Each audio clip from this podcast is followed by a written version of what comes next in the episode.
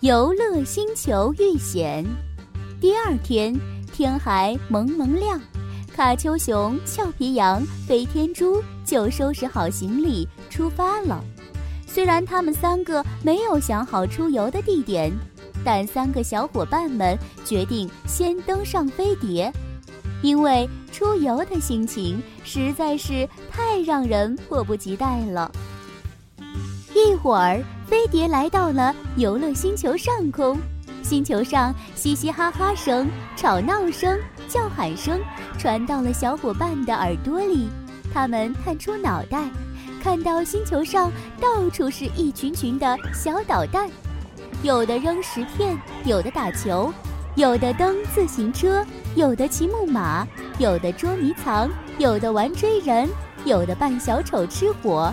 有的朗诵，有的唱歌，有的翻跟头，有的滚铁环，有的身穿将军装，戴纸头盔，骑一只硬纸板做的马。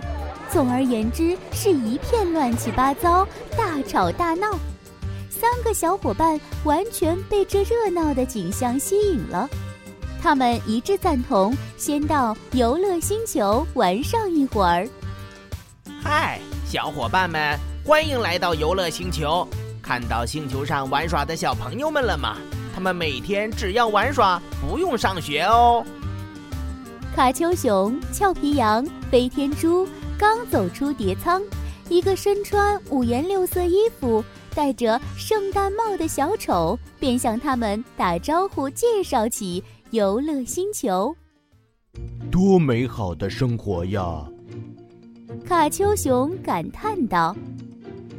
这就是我理想中的生活。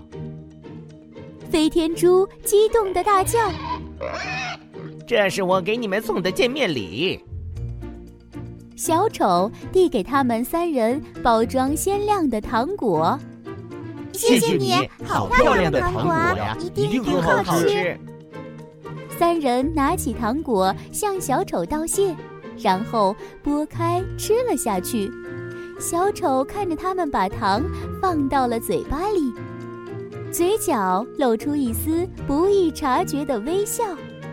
倒霉的卡丘熊刚将糖果放到嘴巴里，一个喷嚏，糖果就从嘴巴里喷了出去。爱面子的他又不好意思再剥开一个吃，只好低头郁闷着。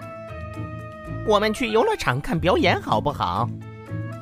小丑提议道：“吃完糖果的飞天猪和俏皮羊像木偶小人一样，听着小丑的指挥到了游乐场。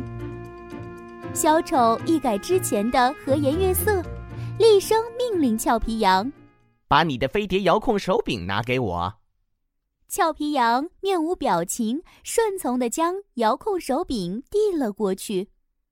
小丑好凶啊！”把遥控手柄给了小丑，我们要怎么回去呢？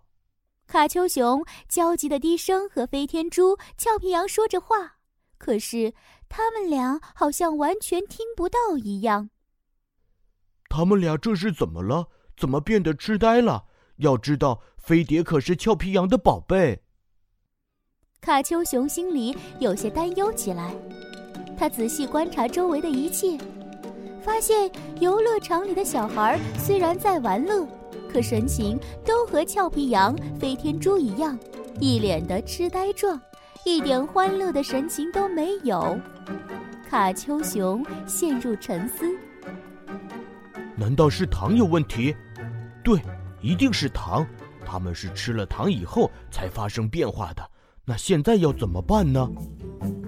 卡丘熊想了一会儿。